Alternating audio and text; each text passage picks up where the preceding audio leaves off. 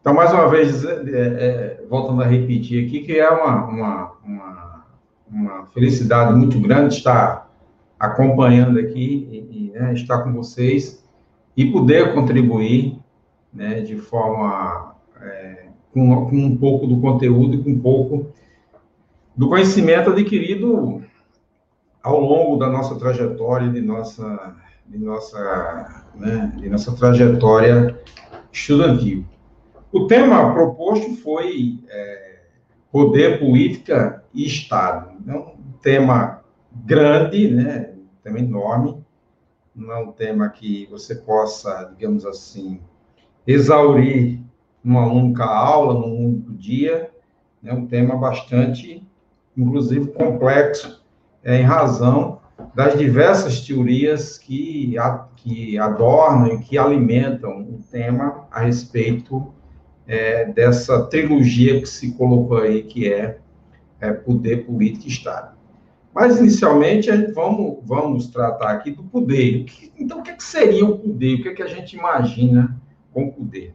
Quando a gente pensa poder, não há nada que a gente não, não, não pense e não traduza para nós mesmos como sendo aí uma, como sendo aí uma, é, o uso, digamos assim, da força, o uso da, né, de uma supremacia, o uso de uma supremacia de um, né, de um grupo ou de, de, um, de uma pessoa sobre as demais. Então, isso seria, digamos assim, o exercício do poder. Mas tratando em um tema sociológico, em um tema é, histórico, né, a gente tem aí o poder como uma possibilidade de exercer influência sobre a conduta de outrem em, em uma relação social. Então, a gente nota aqui que, a, a, além de ser esse exercício de um sobre o outro, como nós colocamos do ponto de vista da sociologia, isso tem um peso, digamos assim, em relação a essa conduta social que todos nós podemos observar. Na figura exibida na tela, você tem aí é, os poderes constitutivos do Estado brasileiro, o poder legislativo, né, o poder executivo e o poder judiciário. Como vocês podem ver, eles estão numa mesma linha, né, os representantes é, na, na, mesma estrutura, na mesma forma. Isso é para que a gente possa dizer que eles são, é, digamos, independentes, né, são poderes independentes e harmoniosos entre si, como é, é, preceitua a nossa, digamos assim, a nossa Constituição Federal. Então, é isso que é, justifica. Um, para falar de Estado, falar de, de, de, de, sociologia, de política e etc., a gente não pode esquecer autores. Então, os autores eles são muito importantes nessa vivência, né? E para um dos autores que se debruça sobre o poder é o sociólogo alemão, Max Weber, né, que viveu de 1864 até 1920, e ele diz que todas as relações sociais que estabelecemos com indivíduos, instituições e coletividades são também relação de poder, que pode se apresentar de maneira explícita ou não. Então, quando você consegue é, dominar o indivíduo, né, no meio de uma relação, você consegue ter um certo controle sobre esse indivíduo. Dizer as atitudes que esse indivíduo deve tomar, dizer as atitudes que esse indivíduo é, é, deve realizar, de certa forma, você está realizando sobre esse indivíduo um poder. Então, é isso que Max Weber está dizendo. Então, se há um controle da relação social, esse controle dessa relação social, ela é assim, magnificada, ela é estruturada no poder, né? Por exemplo, aqui agora, é, é, eu estou falando, vocês que estão acompanhando aqui estão escutando aqui, há uma relação de poder. Há uma relação de poder, teoricamente, onde eu estaria exercendo esse domínio em virtude de um grau de conhecimento, digamos assim, que eu tenho acumulado a mais do que você. Isso pode não ser verdade, tá? Mas pelo menos a máxima de quem olha, de quem olha e vê, é essa, é de que o professor ou um professor teria né, ou de que um ancião, ou um idoso, ou uma pessoa de 50 teria mais conhecimentos acumulados de que o Ney, que tem 18, 19 anos, né, o, o Alisson, a Luna, enfim, a Aparecida, a Clara, que são jovens, e nessa circunstância eles teriam menos, eles menos acúmulo de saber, portanto, a relação de domínio minha aqui sobre vocês estaria em decorrência dessa relação de saber. Então, como eu acumulo mais saber, estaria no domínio. Então, é isso que, que o Weber nos coloca, né? Que essas relações, ela pode ser explícita ou não. E nesse caso nosso, ela está explícita. Um exemplo de relação que a gente pode trazer, outro exemplo de relação, é o exemplo de pais e filhos, né? Poder reconhecido legalmente, que a gente chama de poder familiar, que até anteriormente se utilizava a expressão pátrio poder, né? É o poder social em relação aos amigos, então é possível que você tenha grupo de amigos, onde você exerça sobre esses amigos uma determinada liderança. Na esfera pública, que é o nosso objeto, digamos assim, de estudo, né, que está mais, mais, digamos assim, mais afora a essa relação de amizade, de conhecimento e, e de família, na esfera pública, a relação de poder é mais nítida. A relação de classe social, a relação de controle social, a relação do exercício de autoridade, a relação do poder dos governantes. Né? Então, tudo isso vocês estão vendo na tela. Essa forma de poder influencia a conduta coletiva de uma grande quantidade de pessoas. Então, a gente pode observar, por exemplo, né, a gente pode observar, por, por exemplo, a maneira como se deu, a, digamos assim, a, o chamamento para uma, a maneira como se dá o chamamento para uma campanha de vacinação. E aí eu não me refiro à vacinação é, é da Covid, né? Até agora tem pouca gente que aderiu à vacinação, ou por falta de vacina, ou porque não quis tomar a vacina. Mas eu me digo, eu, eu faço, por exemplo, a vacinação da poliomielite, onde você tem campanhas que você chega a vacinar 85 a 95% de toda a população que é público-alvo. E o que é que isso representa? Isso representa um exercício da autoridade sanitária, né? um controle social dessa autoridade sanitária e também demonstra o poder dos governantes. Então, isso para nós é uma relação nítida né, de exercício do poder. As outras formas de poder, existem sim outras formas de poder. Então, vocês notem numa figura aqui ao lado que é, essa figura ao lado, para quem não estiver enxergando bem, essa figura é a figura de uma, é, de uma pessoa né, sendo torcida por outras duas pessoas. Só que essa pessoa que está no meio representa aí o trabalhador, e essa, é, esse trabalhador, ele é esmagado, ele é torcido, digamos assim, ele é espremido por este poder econômico. E aqui eu coloquei essa figura, então, para representar o poder econômico, que quem tem a posse dos bens materiais tem o controle dos meios de produção. Portanto, o poder do patrão é, exerce um poder né, importante sobre os empregados. É, basta tão somente ver que no momento que a gente diminuiu a condição dos sindicatos se mobilizarem socialmente, algumas categorias que tinham sindicato forte começaram a perder, a ter perdas salariais, perda de, de, de direitos, etc. Então, é, e as categorias que não tinham sindicatos ou que não têm sindicatos, essas categorias, ela padece mais ainda dessa situação que é a situação de é, é, de, é, de, subalternidade ao poder econômico. A, a gente pode ver também que existe um poder ideológico, é um outro tipo de poder, né? Poder ideológico, as ideias e as informações é constituído por ideias e informações para influenciar comportamentos através de meios de comunicação de, e de educação sobre as pessoas. Então, chamo a atenção aqui, né, chamo a atenção aqui, é, como vocês podem ver, é, é, é como vocês podem ver, a gente tem aí uma, uma, uma, uma situação muito presente, muito presente, né?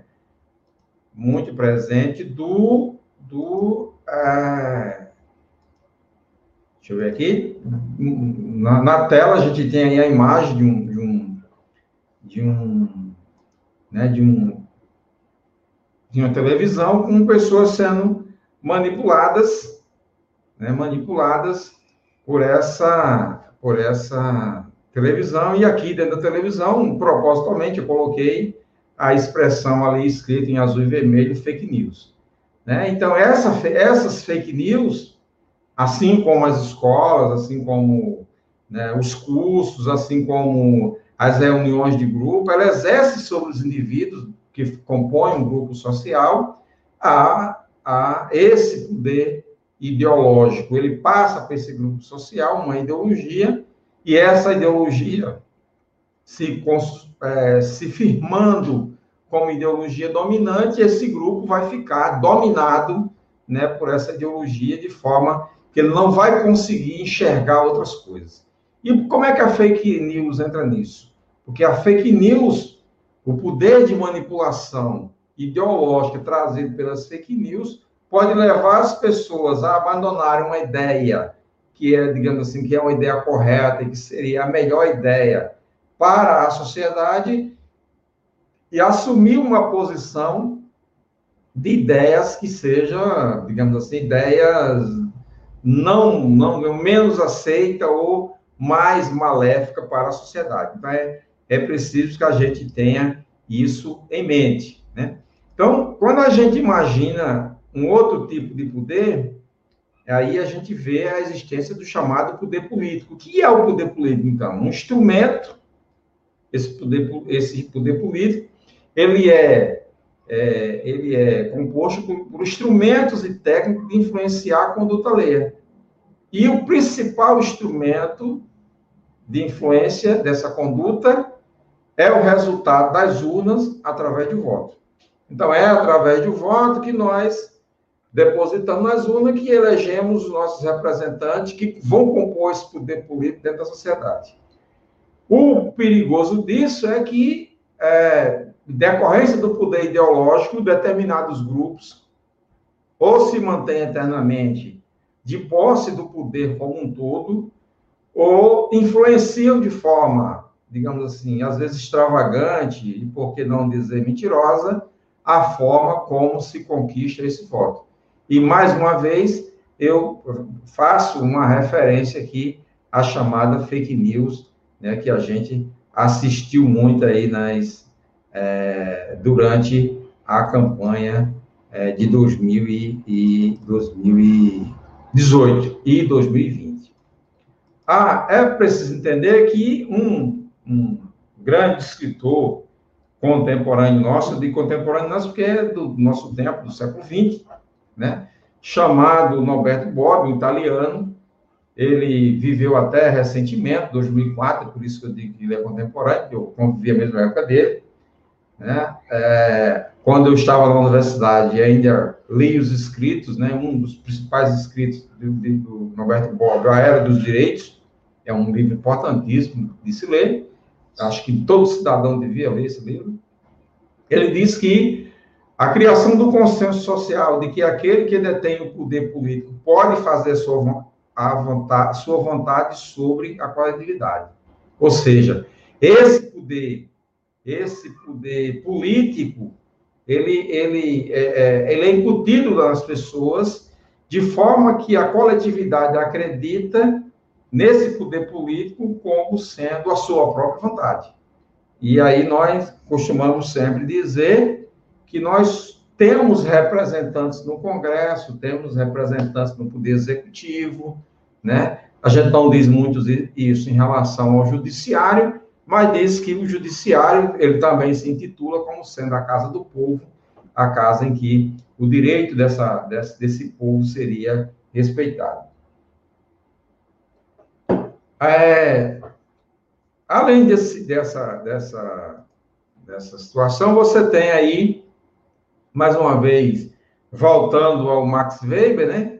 a gente vai estar sempre, de vez em quando, recorrendo a essas, a essas autoridades é, da sociologia e da, da política, da, da teoria política, para justificar essas falas, ele diz que Max Weber vai dizer que o poder, o poder é legítimo quando a influência exercida é concedida por parte daqueles que se submetem à vontade do outro. Então, a primeira parte aqui que a gente pode, pode ver dessa fala do, Max Weber é dizer o seguinte: se nós depositamos o voto no indivíduo e esse indivíduo representa a gente no Congresso, e nós aceitamos a forma como ele nos representa, logo esse poder desse indivíduo é legítimo. Né? E ele vai dizer que o poder não legítimo é o uso da força para a imposição da vontade política. E aí nós assistimos, por exemplo, né, no Brasil, a chamada ditadura militar de 1964 a 1985, o, o, o período estritamente dito, mas se você fizer uma observância, fizer uma focinha observar, melhor você vai entender que até 19, 1989 nós não tivemos eleição. Então, essa ditadura ela perdurou de 64, de 1964 até 1989, quando houve as primeiras eleições, a primeira eleições direta, depois no período que a gente chamou de período de redemocratização do Brasil, elegendo lá o Fernando Collor de Mello. Então, é, a gente está misturando aqui sociologia com política, mas é para a gente passar essa informação né, de que a, esse poder que não seria legítimo, portanto, por isso que a ditadura foi contestada durante sua existência e continua sendo até os dias atuais por, pela maioria dos historiadores, sociólogos, filósofos, né, todas as pessoas que se debruçaram a estudar os efeitos maléficos das ditaduras, das ditaduras, eles não concordam com essa forma de exercício do poder, portanto, um poder que não seria legítimo. Há três tipos de dominação legítima, e isso Max Weber vai trazer fundamentalmente para que a gente possa entender. A primeira é, é, é, tipo de dominação que ele vai trazer é a dominação tradicional, onde essa dominação era baseada no poder das instituições e regras tradicionais de controle conduzida por um indivíduo ou grupos de pessoas, é, grupo de pessoas, relações, nas relações feudais, no patriarcalismo e no coronelismo. E aqui a gente vai entender que ele está trazendo algumas categorias no processo de dominação histórico, né? É, vocês que estão se preparando para o Enem, vocês que estão se preparando né, para concurso, etc., devem perceber ele tá, traz três categorias que é importante de a gente estudar, né? O feudalismo, que são as relações feudais, né? Ele diz que é o indivíduo ou grupo de pessoas. Então, as relações feudais, né? As relações patriarcais ou patriarcalismo, né? E as relações dos chamados coronelismo, as relações feudais, elas não existiram no Brasil. No Brasil, nós não tivemos o período do feudalismo, né? Nós chegamos já no Brasil colônia, e no Brasil colônia não se estabeleceu, pelo menos no grosso da sociedade, pode ter havido alguma relação feudal, né, de baixa intensidade em alguma localidade, mas de fato essa relação nunca foi uma relação dominante na sociedade brasileira. Já o, o, o, o, patriarcado, ou patriarcalismo, ele foi presente no Brasil. Né? Então, quem depois, quem quiser estudar, ou, ou que quiser agendar uma aula, uma, uma, uma fala, uma aula dessa só sobre o patriarcalismo, a gente pode conversar sobre isso. Né? E, e, e o coronelismo. Essas duas relações, o, o patriarcado e o coronelismo, são relações diferentes, embora as situações sejam muito parecidas. Porque no, é, nesse, é, nessas relações, há sempre a relação de um grupo de pessoas ou de uma pessoa no comando de uma determinada área onde se determina tudo, o modo que as pessoas vivem, vivem o modo como as pessoas se vestem, enfim, determina a cultura desse lugar, determina, né, tem uma influência muito forte. Uma outra, uma outra situação que ele vai falar são das, das outro tipo de dominação que ele vai trazer é a dominação carismática. A crença por parte dos dominados na existência de qualidades excepcionais em um determinado indivíduo. E aí nós temos líderes religiosos e políticos, né? Então, se vocês, é, vocês quando é, estão estudando história do Brasil, tem dois é, é, é momentos que eu acho que é muito importante para mostrar para vocês aqui agora é, como se, se deu na prática essa questão do, do, das lideranças carismáticas na prática da política brasileira, sobretudo. Né? Nós tivemos aí a, a, a, um movimento muito forte que nós chamamos é, do movimento lá do Antônio Conselheiro, um líder carismático lá no movimento de Canudos, a Sociedade de Canudos, existem vários livros, vários livros é, é, escritos né, é, é, sobre Canudos. Então, aí, a presença do Antônio Conselheiro como um líder carismático, né, sobretudo ligado ao, ao, ao religioso, né, tinha uma, assumia aí uma aparência divina, mas tinha um poder político e um controle político sobre as pessoas de Canudos. E uma outra liderança né, que a gente pode, inclusive, enquadrar, enquadrá-lo no coronalismo também, é o padre Cícero Romão. O padre Cícero Romão, Romão que domina parte do sertão cearense, né, através do, da, do, seu, do seu carisma, né, tornou-se um importante líder carismático e, portanto, exerceu um papel religioso e político sobre aquela sociedade. E o método racional legal, o tipo racional legal, fundamentado em normas, fundamentado em normas e regras aprovadas e aceitas por todos. O exemplo disso é a burocracia do Estado moderno. É, não vamos confundir a burocracia como sendo um método é, racional, mas dizer que a burocracia compõe né, esse método racional legal. Então, há um, uma instrumentalização do Estado, onde tudo está organizado em, em, seu devido lugar. Você lembra que lá no começo eu mostrei, eu mostrei uma figura, é, eu mostrei uma figura é, é, que representava muito bem isso. Vou trazer aqui só para a gente ver aqui de volta, que essa figura dos três executivos aqui, o executivo, legislativo e judiciário. Então, você nota aqui que está tudo organizado em uns lugares. E aí você nota que esses três elementos, né, o legislativo, o executivo e o judiciário, a todo instante, eles vão sempre levantar o discurso de que os poderes são é, independentes e harmoniosos entre si. E aí a gente está assistindo muito às possíveis interferências, a discussão sobre a, a, a, CPI dizendo que não pode chamar os governadores, porque os governadores fazem parte do poder executivo.